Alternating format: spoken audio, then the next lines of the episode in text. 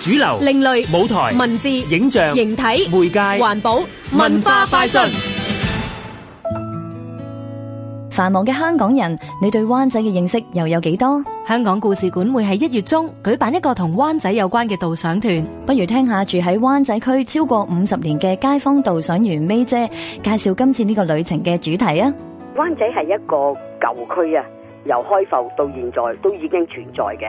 所以其实我哋一个咁嘅导赏游呢，带出旧有嘅资料同埋新嘅形式，咁系一个比对嘅形式之余呢，亦都令到大家对湾仔更加了解。咁当然，民以食为先啦。咁所以今次讲嘅。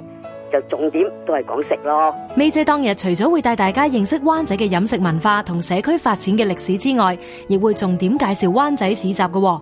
点解？因为同一个节日有关。市集都系一百年咁上下噶啦。而嗰个市集咧系位于太原街与交加街嘅位置，尤其是年三十晚食完团年饭，去行完个市集已经可以买齐年花啦，买齐年糕啦，亦都可以买到煎堆油角。咁其實我哋中國人以前嘅方式呢，就唔一定樣樣都賣嘅，係習慣咗一家大細食完團年飯呢，就會一齊去整煎堆油果同埋蒸糕，咁就等第二日嘅年初一。